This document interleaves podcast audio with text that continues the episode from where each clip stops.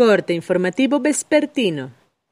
Esto es Mi Morelia Radio, el resumen preciso de los acontecimientos más relevantes con información del portal de noticias más grande de la región. Mi Morelia Radio. Bienvenidos. Este 10 de noviembre del 2020, estas son las noticias.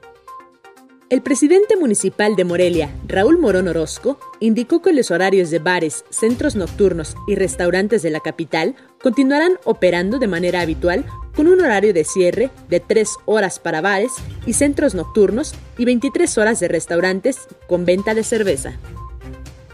Morelia no está este, dentro de estas ciudades como un este, asunto diferente o algo urgente para atender, pero también tenemos un estudio de todos los municipios de, Michoacán, de los más importantes, que han presentado casos y el comparativo con Morelia, para que ustedes vean este, de manera ilustrada que no es un asunto difícil lo que está pasando en Morelia, es un comportamiento natural de un millón de habitantes.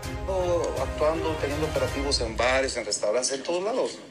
Entonces vamos a continuar nosotros con esta lógica, vamos a seguir insistiendo en que atiendan los protocolos sanitarios todas y todos y pues vamos a seguir adelante. Si más adelante. Con los horarios normales. Sí, con los horarios que tenemos hasta En lo que va del año, la Comisión de Seguridad Ciudadana de Morelia ha brindado 45 acompañamientos bancarios a cuentahabientes de la ciudad, informó el comisario municipal Julio César Arreola Guillén.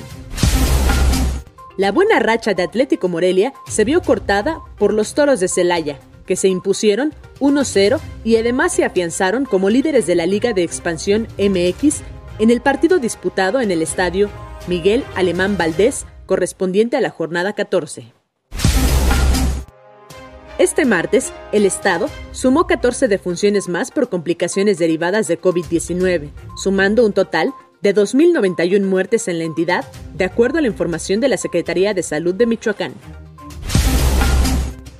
La Fiscalía General del Estado de Michoacán informó en comunicado de prensa que ya hay avances sobre líneas sólidas de investigación que permitan esclarecer la muerte de Damaris Soledad y Carla Lisset, ocurridas el pasado fin de semana en la ciudad de Uruapan.